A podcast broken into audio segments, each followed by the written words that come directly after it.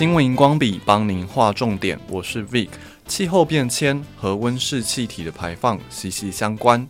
根据环境资讯中心九月三十号所整理的外电报道指出，从俄罗斯到德国的天然气海底管线北溪二号、北溪一号，在上周侦测到压力异常。随后，在丹麦的伯恩霍尔姆岛附近海域，发现了大量天然气外泄。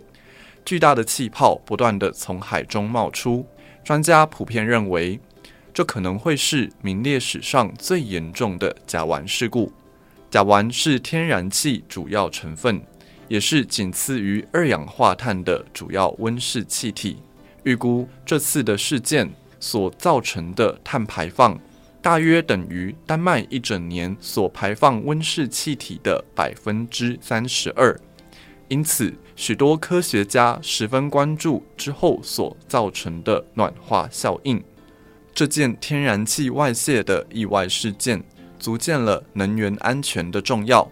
另一方面，一八七零年工业革命以来，主要由煤炭、石油和天然气为能源的经济活动发展，导致了暖化现象。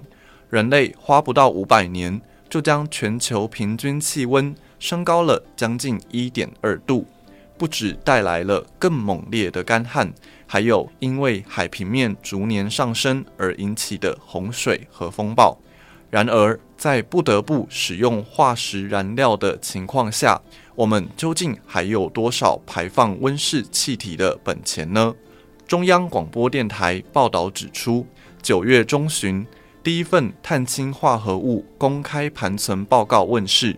如果燃烧世界上所有剩余的化石燃料，将会释放出三兆五千亿吨的温室气体排放。这是将全球升温控制在一点五度的状况下，剩余碳预算的七倍。